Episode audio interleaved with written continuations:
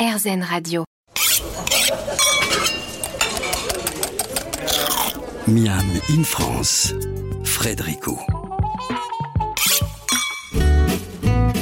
Bien le bonjour Vous connaissez la situation, hein, dès que vous avez un métier qui parle à la plupart, on vient vous demander conseil. Vous êtes kiné, vous avez forcément quelqu'un dans votre entourage qui va venir vous voir pour vous demander de vous remettre le ménisque, là vous savez, le, le petit là derrière.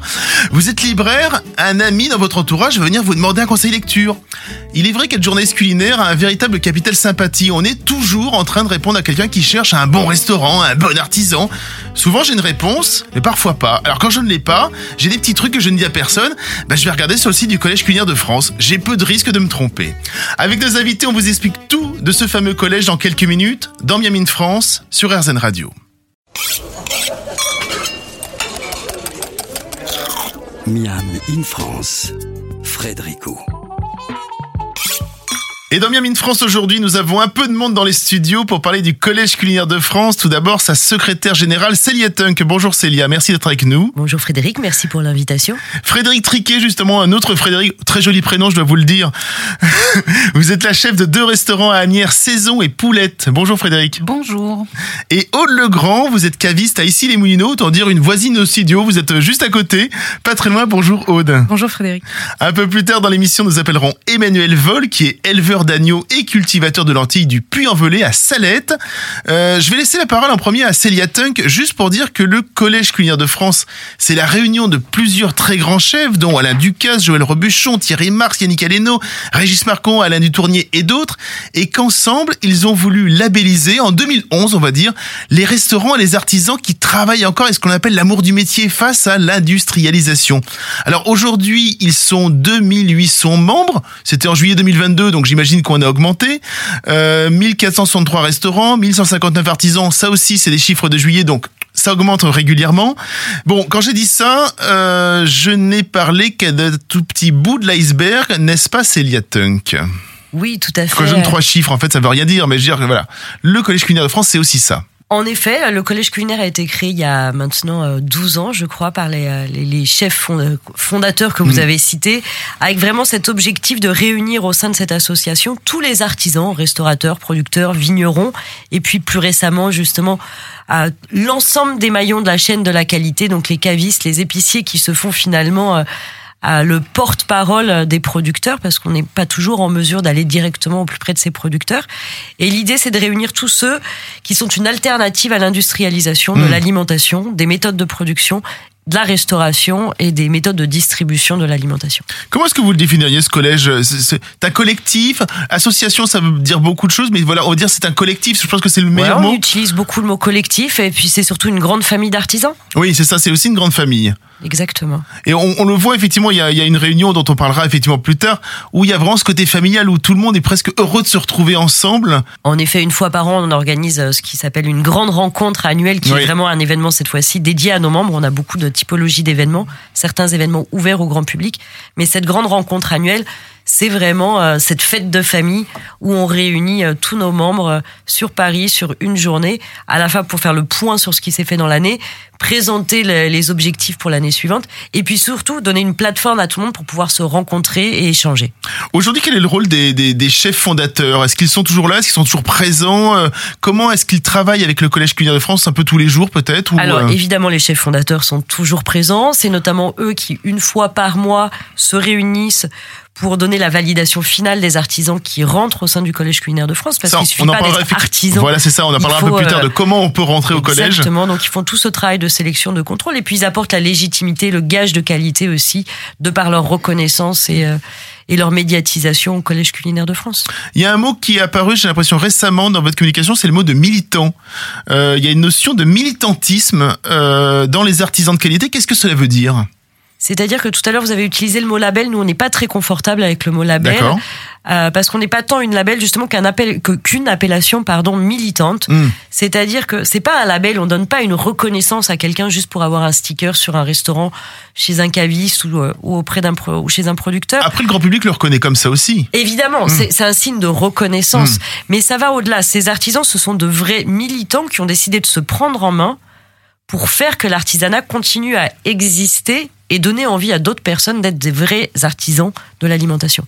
quelles sont les actions euh, que eux vont le faire? Parce que quand, quand on pense au militantisme, on pense à action, quand on y va, quand on va sur le terrain.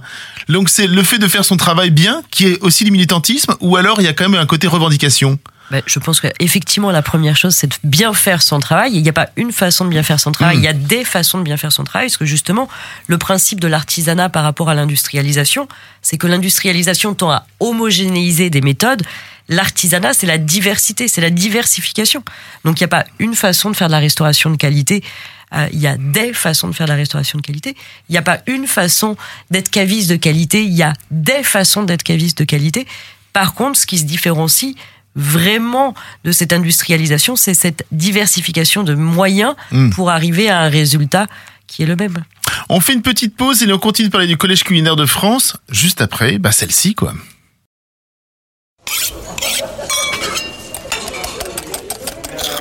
Miam in France, Frédérico. Les très gourmands le connaissent certainement, peut-être moins les autres. C'est aussi pour cela qu'on en parle aujourd'hui, le Collège culinaire de France.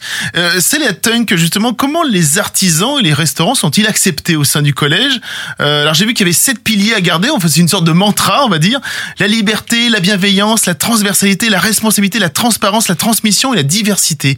Qu'est-ce que ça veut dire tout ça et comment donc justement on rentre au Collège culinaire de France? Je crois que déjà vous avez tout dit, Frédéric. Euh, non, en Oh, fait, tout alors artisan, restaurateur, producteur peut faire une demande pour Oui. entrer au Collège culinaire de France sur le site internet. Euh, néanmoins, effectivement, il y a un, un process de sélection Mm.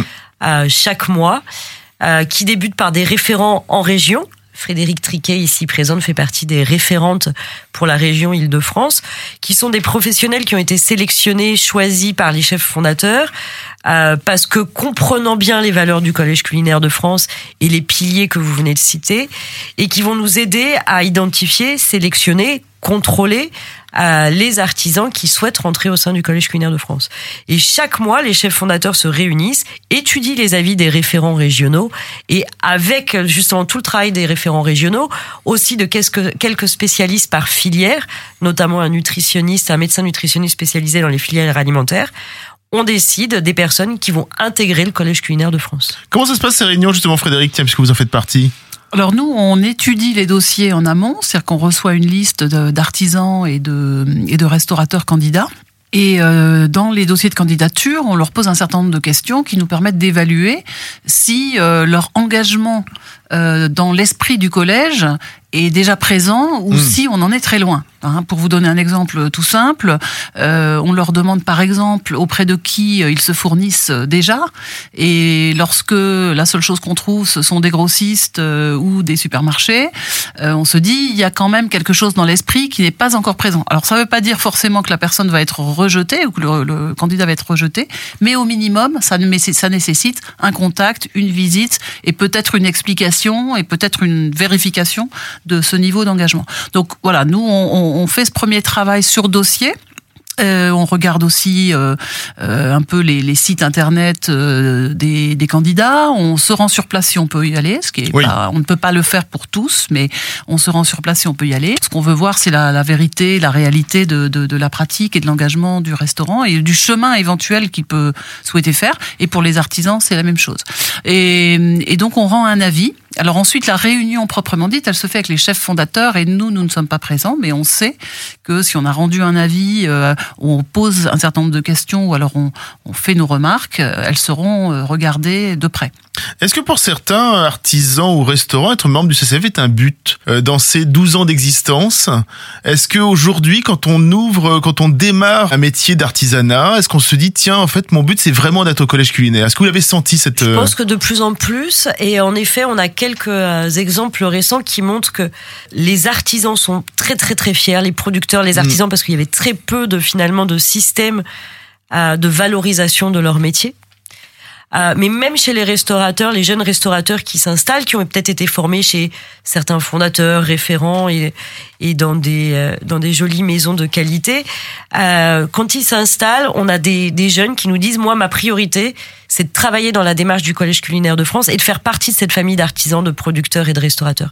On vient vérifier euh, régulièrement que au bout de 5-6 ans de présence au collège culinaire en tant que membre, on vient vérifier que la qualité est toujours au rendez-vous? Ça va même au-delà de on attend dans pas 5-6 ans, on a des contrôles deux fois par an Deux des, fois par des an. restaurants et producteurs artisans. Ouais. Euh, il y aura bientôt les remises des étoiles, etc., etc. On sait qu'une étoile Michelin apporte 25% de chiffre d'affaires, c'est ce qu'on dit à un restaurant.